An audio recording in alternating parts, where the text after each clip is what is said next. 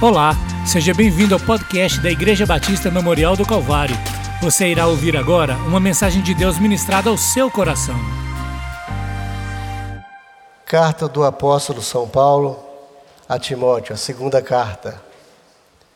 Segunda carta do apóstolo Paulo a Timóteo, capítulo 4, a partir do versículo 9. Louvado seja Deus.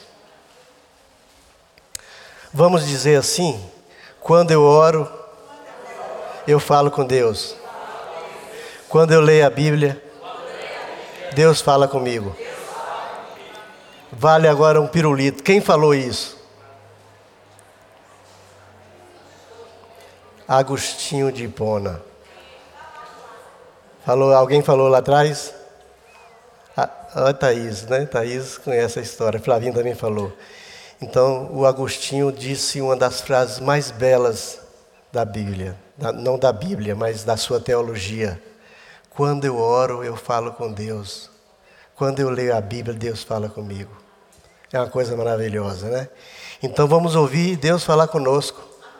Diz assim: Procura vir ter comigo depressa, porque Demas, tendo amado o presente século, me abandonou e se foi para Tessalônica.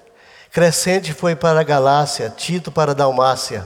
Somente Lucas está comigo. Toma contigo Marcos e Trásio, pois me é útil para o ministério. Quanto a Tíquico, mandei-o a Éfeso. Quando vieres, traze a capa que deixei em Troade, em casa de Carpo, bem como os livros, especialmente os pergaminhos.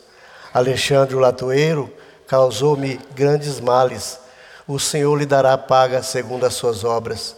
Tu guarda-te também dele, porque resistiu fortemente às nossas palavras. Na minha primeira defesa, ninguém foi a meu favor. Antes todos me abandonaram. Que isso não lhe seja posto em conta. Mas o Senhor me assistiu e me revestiu de forças, para que por intermédio a pregação fosse plenamente cumprida, e todos os gentios ouvissem e fui libertado da boca do leão. O Senhor me livrará também de toda obra maligna e me levará a salvo para o seu reino celestial. A ele glória pelos séculos dos séculos. Amém. Saúda, saúda-vos Prisca e Áquila. E a casa de Erasto ficou em Corinto. Quanto a Trófimo, deixei doente em Mileto. Apressa-te havia antes do inverno. Eu, Eubulo, te envia saudações. O mesmo faz Prudente, Lino, Cláudia e os irmãos todos. O Senhor seja com teu espírito, a graça seja convosco. Louvado seja Deus, que o Senhor aplique a palavra no nosso coração. A cada vez mais eu fico encantado com a Bíblia, porque a Bíblia tem mensagens para todo tipo de situação. A gente lê um texto e a gente não sabe o que o Espírito Santo pode fazer daquele texto na nossa vida e na vida da igreja. A palavra de Deus é insondável. Dela a gente, a, a gente traz preciosas promessas para o nosso coração. E aqui nessa, nessa, nesse texto, nessa noite, nós vamos comentar, comentar um pouco sobre a solidão de um homem. Como Paulo saiu da solidão. Como a gente sair da solidão? Esse é um sermão temático. E nós entendemos que a vida nesse mundo é caracterizada por adversidades e decepções. Poucas coisas nesse mundo nos causam prazer. E entre elas, a amizade nos dá prazer, nos dá alegria, nos dá conforto. Nesse relato, a gente vê aqui o apóstolo sozinho na prisão em Roma já estava aguardando o martírio decretado por Nero. E aqui ele já envelhecido, mais sofrido, escreve a Timóteo, pedindo a Timóteo para vir ter, com ele depressa. Ele estava solitário. Timóteo, venha, venha ter comigo depressa. Venha antes do inverno. Ele está agora solitário e fragilizado. Ele está na solidão. Você sente solidão? Já sentiu solidão? Eu também. Todos me abandonaram, diz ele. Só Lucas está comigo. Lucas era o médico amado, que se afeiçoou a Paulo e só se separou de Paulo nessa, nessa circunstância aqui, quando Paulo foi martirizado. Só Lucas está comigo. Quando vieres, traz João Marcos. Lembra do João Marcos? Na primeira viagem missionária, que João Marcos era novinho e ficou avexado e negou fogo. Ele falou: Você não serve para ir comigo. E pegou, pegou Apolo e seguiu frente. E Barnabé ficou tendo paciência com, com Marcos. Mas agora ele já envelhecido, já arrependido, falou: traz Marcos. Marcos vai me ser útil para o meu ministério. Demas me abandonou. Tito foi para a Dalmácia. E Alexandre Latoeiro me causou grandes males. Timóteo, apressa-te em vir antes do inverno. Aqui nós estamos vendo o velho apóstolo sobre a solidão profunda naquela masmorra, naquela solitária ali e sentindo solidão. Automaticamente Lucas não podia ficar com ele o tempo todo, o visitava, mas ele ficava a maior parte do tempo sozinho. E sozinho ele orava e escrevia suas cartas. Gente, a solidão é um dos males que afeta na sociedade. Desde a queda do homem que o homem sente solidão. E antes da queda também. E fala que para que o homem não vivesse só, Deus fez uma auxiliadora. Oh, como é bom ter uma auxiliadora. Louvado seja Deus por sua vida, minha esposa. Como é bom ter uma auxiliadora, porque na hora da solidão é com quem a gente se vale. Seu marido, sua esposa, valorize ele, porque na hora da solidão, um ora pelo outro e as coisas se resolvem. A solidão é semelhante a um, a um sentimento profundo e vazio de grande esgotamento. E traz para a gente uma sensação de abandono.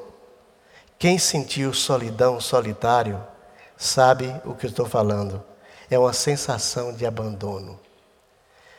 Quando a gente vai num leito de hospital e vê a pessoa sozinho, solitário ali, sob trevas da enfermidade, e quando recebe uma visita, moço, é uma alegria para as pessoas. E é uma coisa que só quem já passou que sabe. Eu sempre gostei de visitar as pessoas no, no leito de dor, porque a gente tem a oportunidade de passar a bênção de Deus para a pessoa, de orar. A última pessoa que eu fui visitar foi Carlos.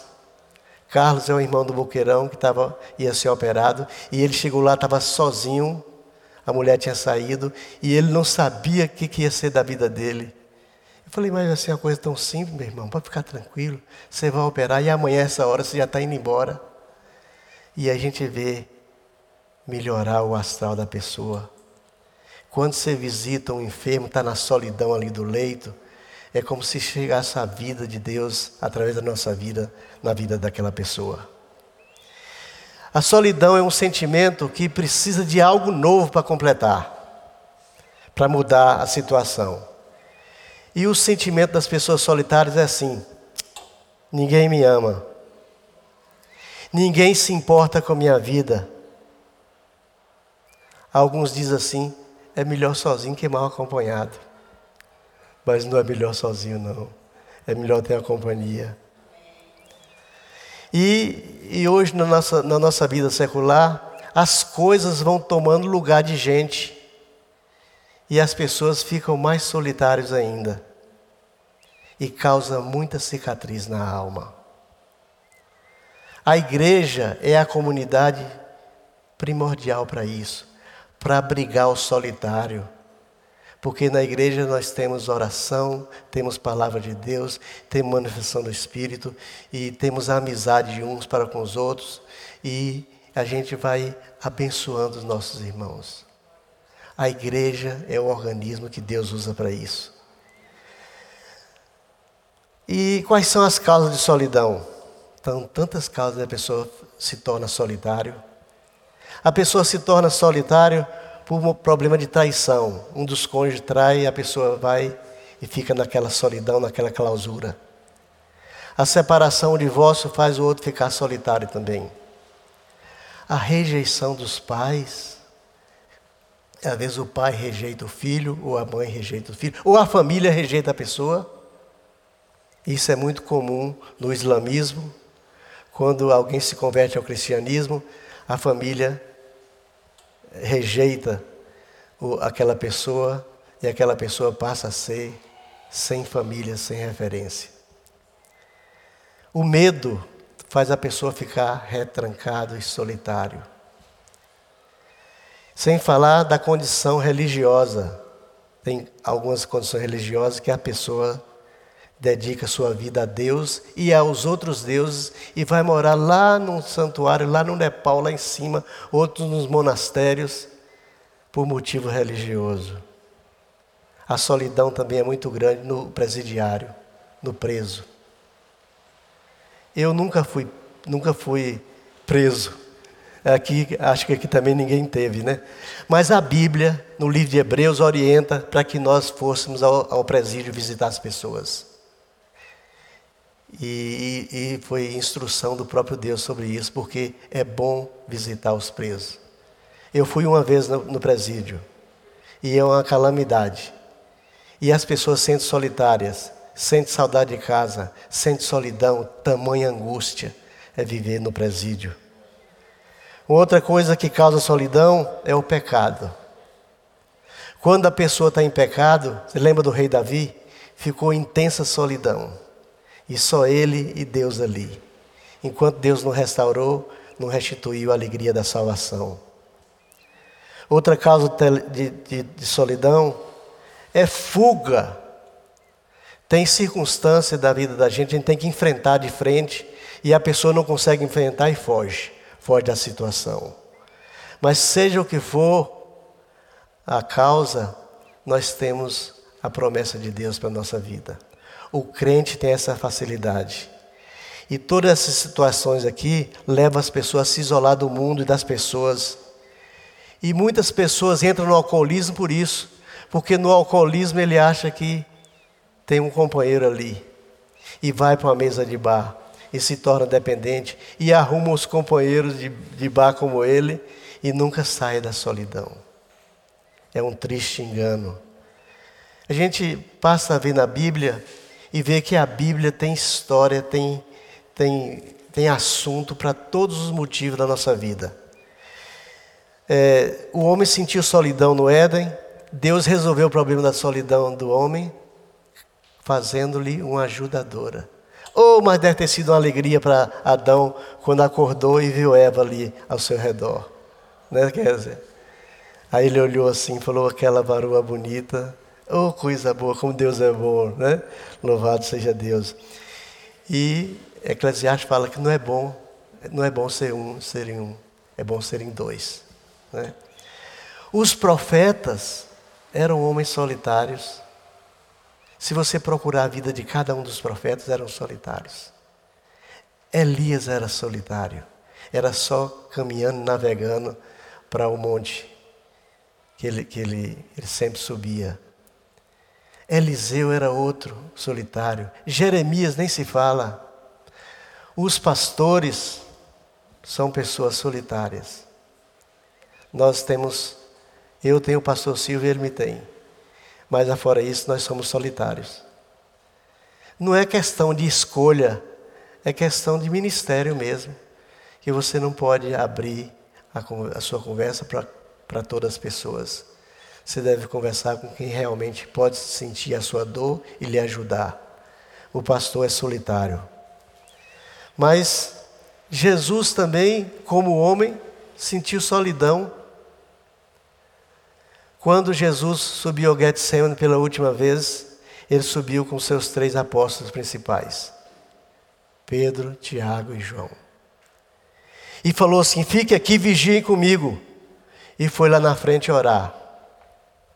Quando voltou, estavam os três dormindo.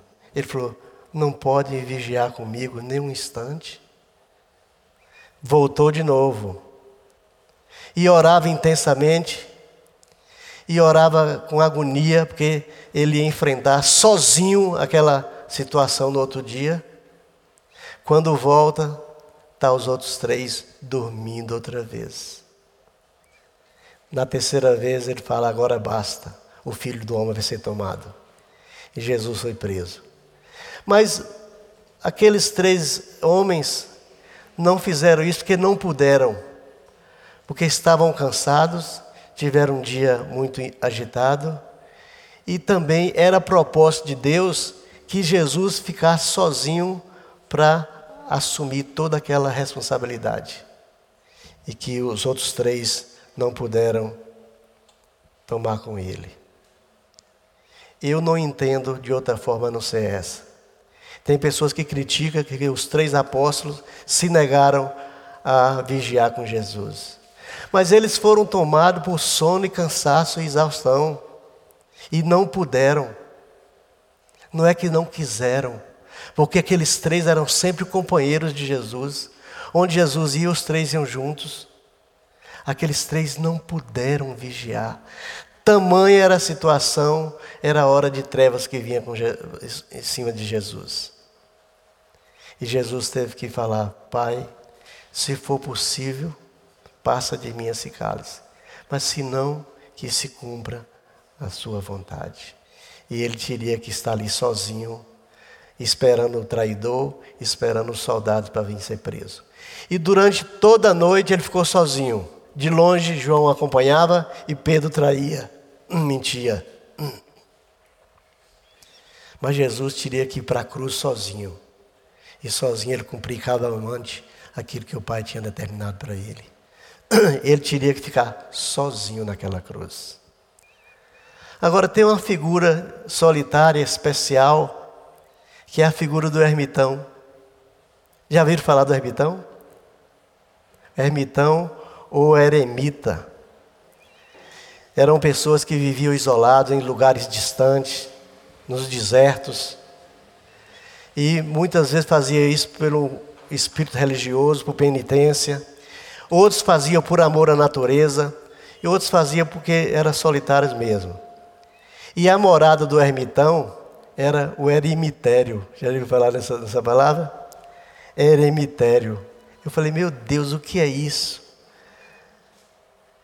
E aí eu fui pesquisar, encontrei o que era eremitério. E tem um, um ermitão padrão que se tornou santo da Igreja Católica, chamado Santo Antão do Deserto, ou Santo Antão do Egito. Parece que ele era crente, homem, mas ele fez tantas coisas assim de penitência que ele fala assim: mas não pode apropriar da graça de Deus quem vive assim. Ele nasceu no, no Egito no ano 251 e faleceu no ano 356. Ele viveu 105 anos. Ele nasceu de uma família rica e consagrou sua vida ao Evangelho. E pegou todo o dinheiro da família e distribuiu para os pobres. E aí foi morar num cemitério.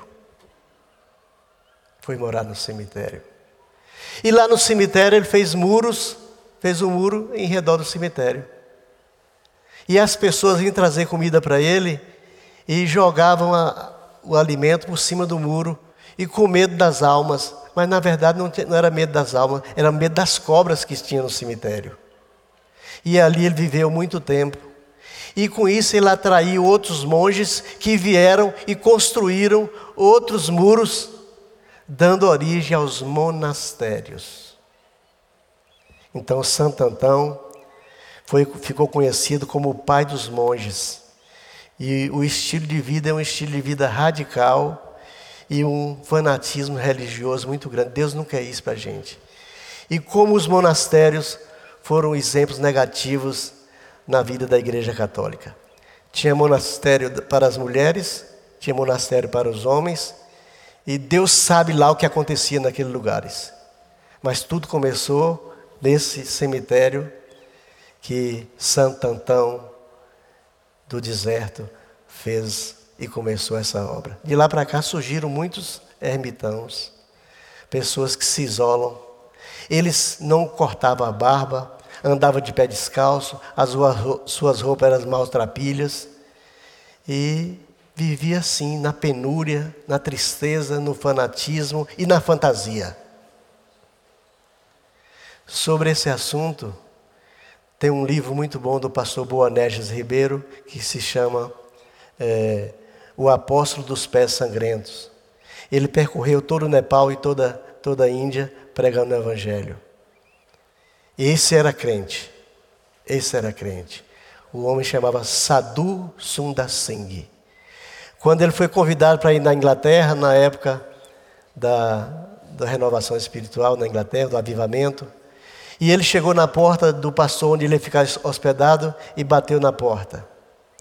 Aí ele se identificou e procurou aquelas pessoas que moravam naquela, naquela casa.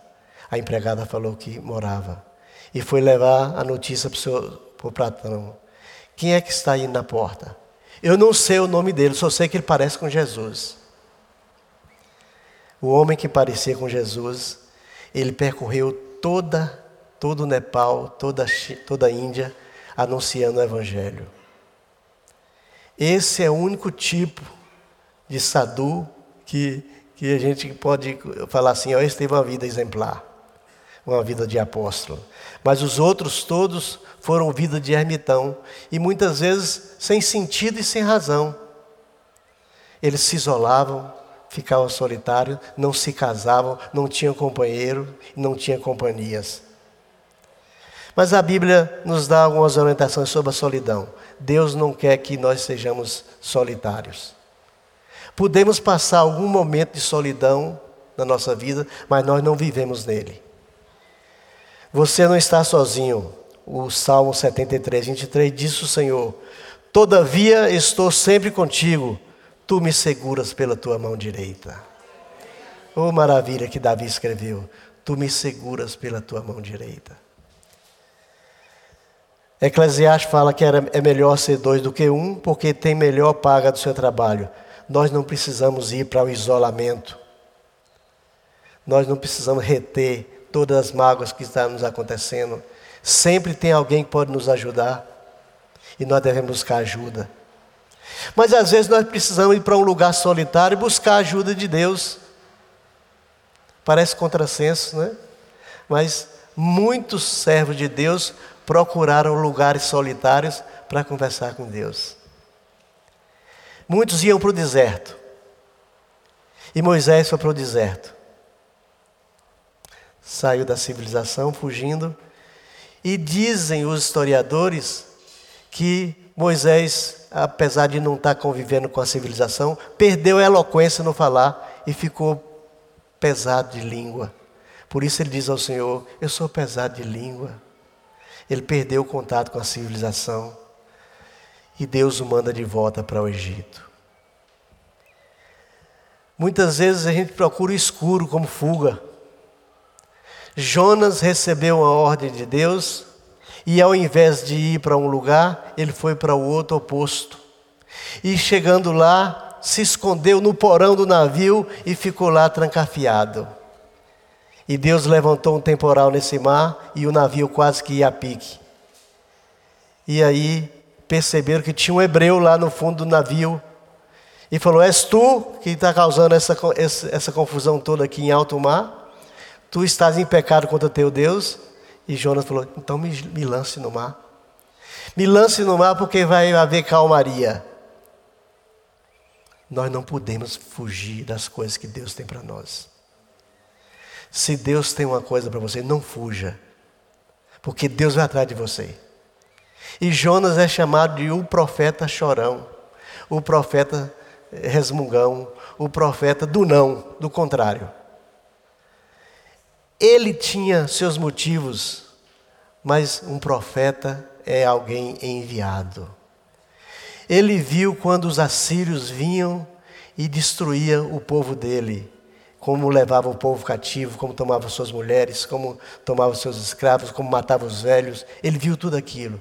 E agora Deus quer que eu vou anunciar a salvação em Nínive, aquele povo criminoso, mas Deus salva as pessoas e Deus também salva as nações. Não nos compete dizer que não e entrar na clausura. E lançaram Jonas dentro do, do mar. Ah, e aí ele pegou carona num grande peixe e foi para Nínive. E lá ele, em três dias, ele anunciou a salvação. E Deus salvou aquela geração. Aquela geração foi salva, diz a palavra de Deus. No livro de Amós, fala que depois eles tornaram a pecar e foram, aquela geração passou e aí veio outro povo pior do que aquele, mas aquela geração ouviu o plano de salvação. Nossa geração está ouvindo o plano de salvação e que vão muitos vão apropriar e vão aceitar e vão ser os promotores para a futura geração. A salvação é um propósito de Deus. Mas as pessoas também se tornavam solitárias no monte. E Jesus foi esse exemplo. No monte Getsemane, no monte da transfiguração, nos montes. Ele sempre procurava refúgio nos montes. E nos montes ele encontrava refúgio nas orações que ele dizia ao Pai. Jesus sofreu sozinho naquela cruz. Na cruz do Calvário, ele deu aquele brado e falou: Deus meu, Deus meu, por que me abandonaste? Por que me desamparaste? A gente olhando assim, sem, sem um entendimento espiritual da, da palavra de Deus, gente vai entender assim: mas Deus foi, foi duro com seu filho. Deixou ele sozinho naquela cruz. Podia ter aliviado a situação para ele. E nós, pais, queremos aliviar a situação dos nossos filhos. Nosso filho não está querendo trabalhar. Manda uma mesarazinha para ele. Manda não, ele tem que trabalhar. Muitas vezes a gente responde assim, mas muitas vezes a gente atende com coração de, de, de pai mesmo, né? Então vamos apoiar, vamos amparar, vamos ajudar. E Deus se agrada disso. Mas no caso de Jesus, Paulo responde, porque Jesus teve que ficar sozinho e falar assim: Deus meu, Deus meu, por que me desamparaste? E Paulo fala assim: porque Deus estava em Cristo Jesus, reconciliando consigo mesmo o mundo. Oh, louvado seja Deus! Deus estava fazendo isso por, por mim por você, por nós, pelas pessoas. Ele estava permitindo que todas as maldições, todas as trevas, todas as enfermidades, todo o mal fosse lançado no seu filho em nosso benefício. Em nosso benefício. E ali está a figura do, do intercessor bendito que é Jesus. Deus estava em Cristo Jesus reconciliando consigo mesmo o mundo. Para que aquilo fosse lançado sobre o Senhor, veio sobre nós a bênção da salvação, que é a nossa recompensa. Louvado seja Deus. Ele padeceu, sofreu e morreu sozinho, sozinho naquela cruz. Disso tudo a gente entende uma coisa: que a solidão, o estado de solidão, é um passo para a depressão. E a depressão é outro problema que acomete toda a humanidade. É, a, é chamada doença do século.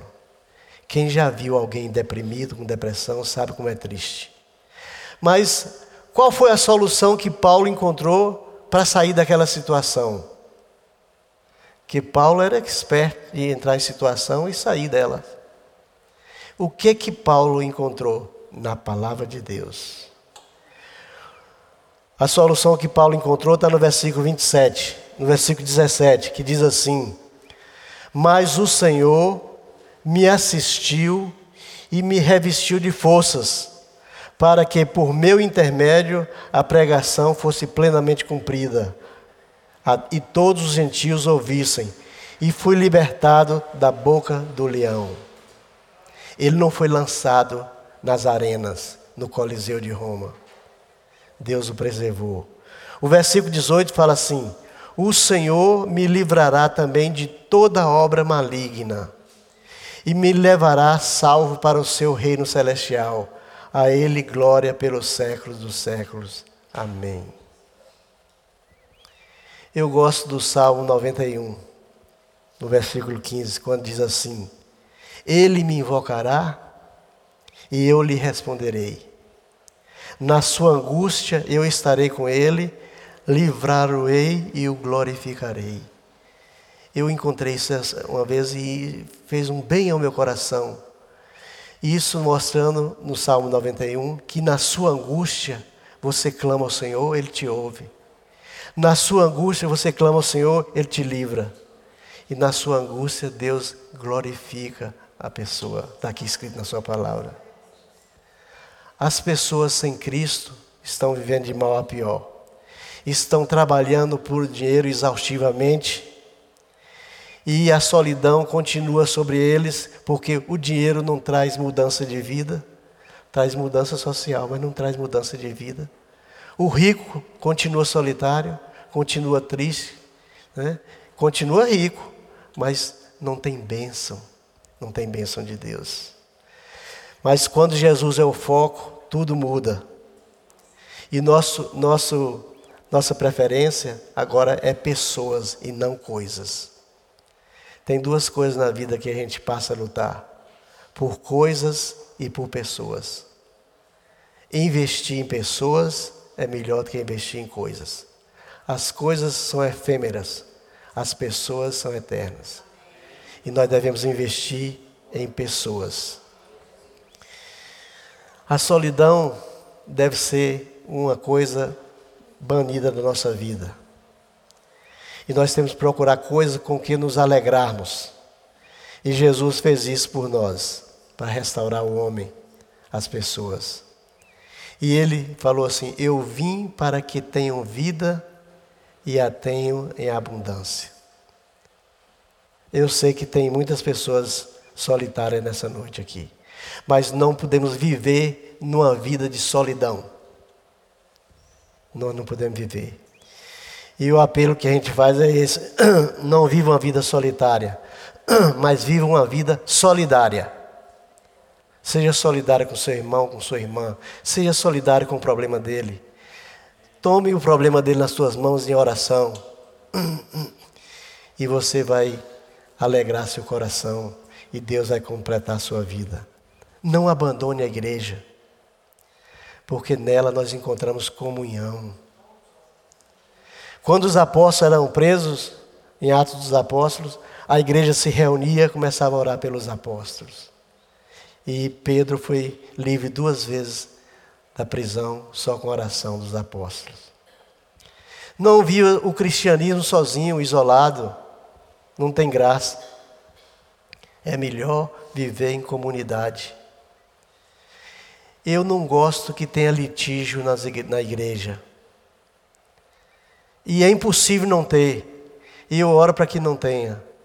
Eu oro para que não tenha maledicência no nosso meio e um fala mal do outro. Nós todos somos iguais. Nós todos fomos comprados pelo mesmo sangue. Estamos sujeitos aos mesmos intempéries da vida, às mesmas dificuldades.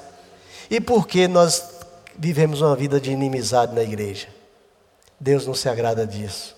Deus não se agrada disso. Nós não podemos viver esse tipo de cristianismo. E Jesus falou para Pedro que nós devemos perdoar não é só uma vez, não é só sete vezes, é setenta vezes sete. E eu fico pensando assim: se Jesus falou que, nos, que nós devemos perdoar setenta vezes sete, quantas vezes o Senhor nos perdoa? Imensamente, muito grande, muito mais. Né? As bênçãos que nós buscamos, nós conquistamos não por merecimento, mas por fé. Pela fé nós cremos que Jesus nos abençoa. Pela fé nós cremos que vamos viver na eternidade com Ele. Pela fé nós acreditamos que vamos ter uma vida eterna de gozo e de refrigério. Isso não é por comportamento, não. Também não é por merecimento, é por fé. A vida que eu tenho agora, tenho no Filho de Deus, que a si mesmo se deu por mim. Louvado seja Deus. Será que temos pessoas solitárias nessa noite aqui? Nós vamos orar. Pessoas que se sentem solitárias, nós vamos orar.